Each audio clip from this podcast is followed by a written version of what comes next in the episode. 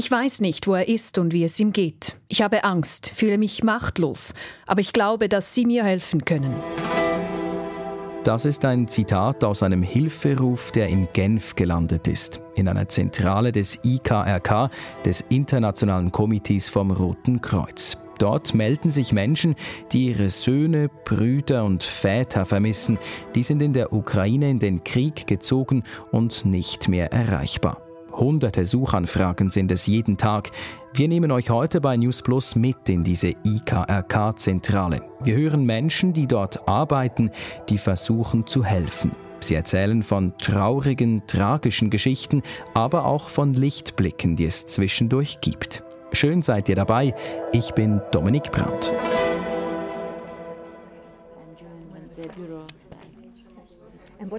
Ruhige Atmosphäre, es wird konzentriert gearbeitet. Auf den ersten Blick sieht es im Genfer Büro des IKRK aus wie in einem Büro halt, nichts Spezielles. Hinter dieser normalen Fassade allerdings, da ist einiges los. Das erzählt mir Valerie Wacker. Sie ist Westschweiz-Korrespondentin von Radio SRF und hat die Zentrale in Genf besucht. Valerie, ich habe eine Liste mit Fakten vor mir. Da steht täglich etwa 400 Anfragen, insgesamt schon rund 42.000. Ja, das Ukraine-Büro, das hat wirklich einiges zu bewältigen. Es arbeiten übrigens nicht nur Leute in Genf, sondern auch in Moskau und Kiew werden Anrufe entgegengenommen. Aber das Hauptbüro eben ist in der Schweiz, wo jeden Wochentag in zwei Schichten Telefonate entgegengenommen werden. Als ich da war, saßen zwölf Personen an kleinen Tischen und nahmen Anrufe entgegen. In welcher Sprache sprechen denn die mit den Leuten, die anrufen? Die Anrufer können auswählen aus einem Menü, also eins für Russisch oder zwei für Ukrainisch und derzeit ist Ukrainisch mehr gefragt. Aber viele hier sprechen sowieso beide Sprachen, zum Beispiel Pascal Nguena. Er spricht Ukrainisch, Russisch, Englisch und Französisch und er sagt über seine Arbeit hier.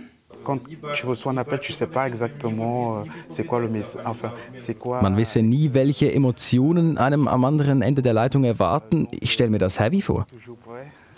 Ich stelle mir das auch herausfordernd vor. Allerdings waren alle Callcenter-MitarbeiterInnen, mit denen ich gesprochen habe, auch sehr stolz darauf, hier zu arbeiten. Es gibt ihnen wirklich das Gefühl, helfen zu können. Und ihnen komme auch viel Dankbarkeit entgegen. Jetzt stellen wir uns vor, die Menschen, die sitzen in diesem Büro, das Telefon klingelt. Wie läuft so ein Telefonat ab? Pascal Nguena hat mir vom Anruf einer Frau berichtet. Euh, elle veut chercher son mari. Seit sieben Monaten habe sie keinen Kontakt mit ihrem Mann gehabt. Sie habe einzig gehört, dass er festgenommen worden sei. Die Frau, die brach in Tränen aus am Telefon und da packte kurzerhand die kleine Tochter den Hörer. Das kleine Mädchen sagte zu Pascal Nguena, dass er ihrem Vater sagen soll, dass er nicht da war an ihrem Geburtstag, aber dass das nichts mache. Sie wolle einfach, dass er nach Hause komme. Er fehle der Familie nämlich sehr. Ja, und bei solchen Anrufen, da stünden ihm natürlich auch selbst die Tränen zuvorderst, aber er habe versucht, professionell zu bleiben. Er muss die genauen Angaben dieses Mannes erfassen, also Alter, Name, Geburtsdatum, besondere Merkmale und er versuche immer auch etwas Hoffnung zu spenden. Wobei eigentlich alleine die Tatsache, dass Vermisste registriert und gesucht würden, den Menschen etwas Hoffnung gebe. Die Tochter, die den Geburtstag ohne ihren Papa feiern musste und einfach nur will, dass er wieder nach Hause kommt. Ich weiß nicht, ob ich da am Telefon die richtigen Worte finden würde, ob es die überhaupt gibt. Vielleicht hilft Pascal Unguena in solchen Fällen ja seine eigene Geschichte, denn, das hat ja Valerie Wacker erzählt, auch er ist aus der Ukraine geflüchtet. Ja, der 37-Jährige ist selber mit seiner Frau und seinem 10-jährigen Sohn unter Bombenhagel aus Cherson geflohen. Die Katze und das Haus mussten sie zurücklassen. Euh, Seine ganze bisherige Arbeit sei in dieses Haus geflossen, das nun vermutlich zerbombt sei. Jetzt hat man ja aber immer gehört, dass, dass junge, gesunde Männer in der Ukraine bleiben müssen, um zu kämpfen. Wieso konnte er überhaupt fliehen? Ja, Pascal Unguena lebt jetzt seit zwölf Jahren in der Ukraine. Er kommt aber ursprünglich aus Gabun und hat seinen ursprünglichen Pass behalten, weil die Ukraine eben keine Doppelnationalitäten akzeptiert. Euh, Gott sei Dank habe er das nicht getan, sagt er, sonst wäre er jetzt nicht hier in Genf mit seiner Familie. Und jetzt arbeitet er auch noch beim IKK. Ja, das hat ihn wirklich selber fast umgehauen, als er dieses Jobangebot bekommen hat. Euh, Na, man muss aber auch sagen, dass nicht viele Geflüchtete genug Distanz haben, damit sie die Arbeit hier machen können. Hier gilt nämlich der Grundsatz von Rotkreuz-Gründer Henri Dunant, helfen ohne zu fragen wem. Alle Kriegsangehörigen dürfen sich hier melden, Russinnen wie Ukrainer. Und am Anfang dieser Hilfe steht also der erste Kontakt. Wir notieren Schritt 1 Vermisstenanzeige aufgeben. Wer wird vermisst?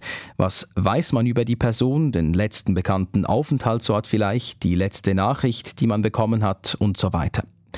Wie sieht denn Schritt 2 aus, Valerie? Also was passiert mit den Daten, die das IKRK jetzt hat? Das tönt erstmal unspektakulär, aber wenn das IKK verschollene Personen registriert, bedeutet das für diese Menschen eigentlich eine erste Art von Schutz. Da es sich um einen internationalen bewaffneten Konflikt handelt, greift nämlich die Genfer Konvention. Genfer Konvention. Sorry Valerie, wir kommen gleich wieder zu dir, aber da lohnt es sich noch etwas genauer hinzuschauen.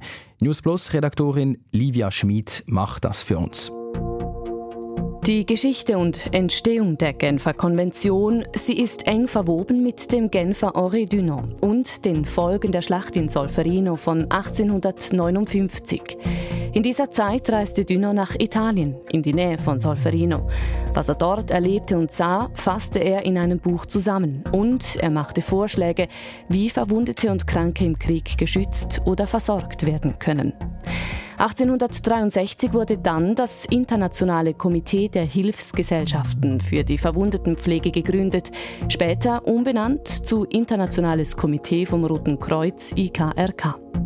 Bis 1929 gab es mehrere internationale Konferenzen. Dort wurde unter anderem vereinbart, wie Kriegsopfer geschützt werden können. Nach dem Zweiten Weltkrieg war aber klar, die bisherigen Regeln genügten nicht. Daraufhin wurde die Genfer Konvention erarbeitet. Teil dieser Konvention ist, das IKRK wird aktiv, sobald es zu einem internationalen bewaffneten Konflikt kommt, wie eben jetzt in der Ukraine. In so einem Fall bekommt das IKRK das Recht, Kriegsgefangene zu besuchen und danach die Angehörigen zu informieren. Das IKK hat in solchen Konflikten also eine wichtige Rolle, unter anderem wenn es um Vermisste geht. Es hilft beim Informationsaustausch, bekommt von den Kriegsparteien die Angaben zu Gefangenen und, ganz wichtig, kann diese auch besuchen. Gleichzeitig nimmt es eben wie in Genf vermissten Anfragen von Angehörigen an. Da sind wir dann wieder bei dieser Datenbank, die Valerie angesprochen hat, unserem Schritt 2. Da fließen alle Angaben zu den Vermissten rein und eben zu den Personen, von denen das IKK weiß, dass sie zum Beispiel in Kriegsgefangenschaft sind. Kommen wir zum letzten Schritt, Schritt 3. Ein besonders heikler. Jetzt muss das IKK prüfen, ob es Übereinstimmungen gibt. Ja, es gibt viele Hindernisse, nur schon die Sprache und das Alphabet, hat mir Jérôme Cassou vom Datencenter im Büro nebenan erklärt. Family can provide names in Ukrainian, in Russian. Jerome Gassou sagt da, der Name eines Gesuchten werde in drei Versionen gespeichert, in der ukrainischen, in der russischen und in der lateinischen Schreibweise. Genau, und das System macht dann Abgleich in der Datenbank, aber often we are not completely sure that it could be the same person. Buchstabenverdreher, Monat und Tag vertauscht bei den Geburtsdaten, wenn Zweifel bestehen, dann werden keine Schlüsse gezogen. Da nehme ich an, ist der Grund, dass schlicht und einfach Fehler verboten sind, weil die höchst tragisch wären. Ja, es sei viel schlimmer, falsche Hoffnung zu wecken, als überraschend festzustellen, dass jemand noch lebe, sagt er. But if we have a doubt, we don't make a conclusion. Stellt euch vor, einer Ehefrau wird gesagt, ihr Mann lebe, und dann stimmt das nicht. Das meinte der Datenanalyst vorher mit, wenn Zweifel bestehen, werden keine Schlüsse gezogen.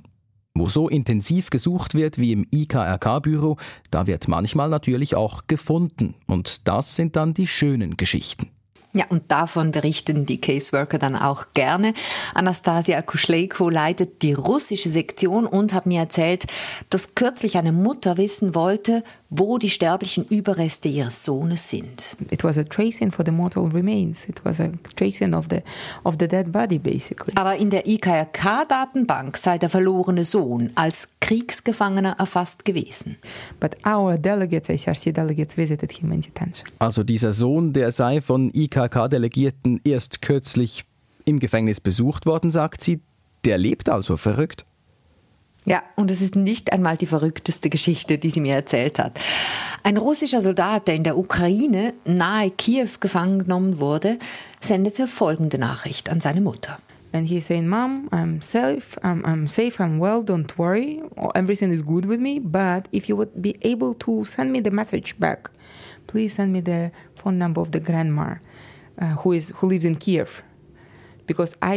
Halt, halt, halt. Ich habe zwar verstanden, was sie gesagt hat, aber wir müssen das kurz äh, nochmal äh, setzen lassen. Der russische Soldat, der in der Ukraine kämpft, will, wenn er denn freigekommen ist, seine Großmutter in Kiew besuchen. Habe ich das richtig verstanden?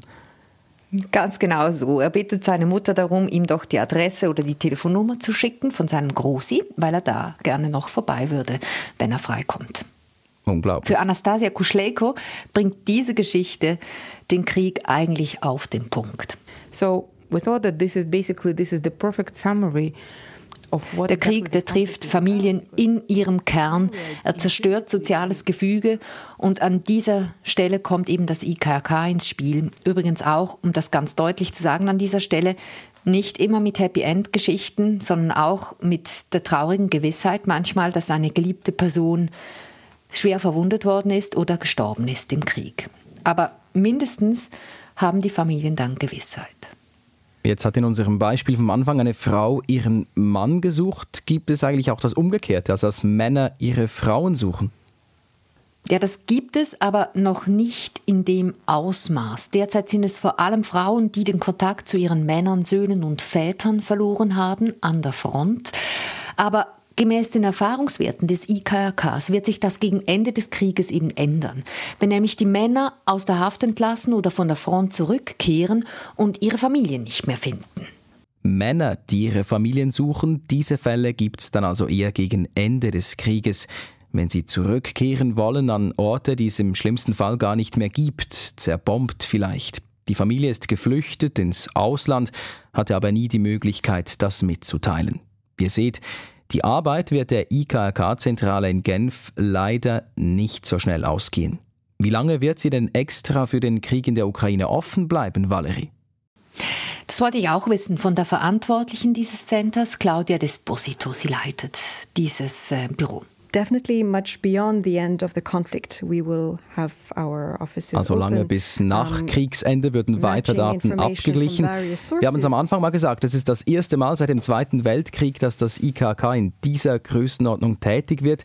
Wie lange war denn damals dieses Tracing Center offen?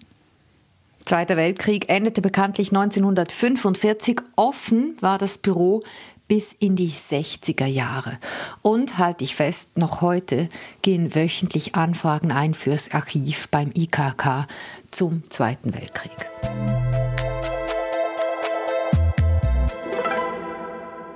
Zum Schluss schauen wir uns noch ein Bild an, das schon fast im Medienarchiv gelandet ist. Ein Bild von Verteidigungsministerin Viola Amherd und einem italienischen General. Und hinter ihnen der Bundesratschat. Das Bild zeigt Amherd bei ihrer Ankunft Ende Oktober in einer Militärbasis in der Nähe von Mailand. Dort ließe sich die neuen F-35 zeigen, die die Schweiz bestellt hat. Von Bern-Belp dorthin ein Flug von gerade mal 35 Minuten. Beschäftigt hat das unsere News Plus-Hörerin Ramona. Sie hat uns eine Nachricht geschrieben auf 076 320 1037 und sie fragt sich, ja, wieso ist Bundesrätin Viola Amherd geflogen, wenn es doch eine direkte Zugverbindung von Bern nach Mailand gäbe? Dabei hat sie möglicherweise auch an den Aktionsplan Flugreisen gedacht. Seit Mitte 2020 gibt es den. Da steht, Mitarbeitende der Bundesverwaltung müssen den Zug nehmen, wenn die Reise weniger als sechs Stunden dauert. Das gilt aber nicht für Bundesrätinnen und Bundesräte.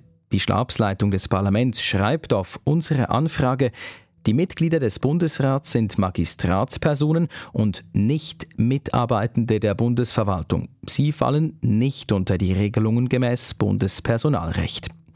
Und das Departement von Viola Amherd schreibt uns, die Bundesrätin habe sehr viele Termine, von der Planung her sei die Flugreise deshalb nötig gewesen. Außerdem sei es so für die Bundesräte und die mitreisende Delegation möglich, diskrete Gespräche zu führen. Dies sei auf einer Zugfahrt nicht möglich. Das also die Antwort für dich, Ramona. Danke für deine Frage. Über solche Inputs und Anregungen von euch freuen wir uns immer. Nochmals die Nummer 076 320 1037. Oder ihr könnt uns schreiben auf newsplus.srf.ch. So viel von News Plus für heute. An dieser Folge mitgearbeitet hat Livia Schmid. Produziert worden ist sie von Lukas Siegfried. Mein Name Dominik Brandt.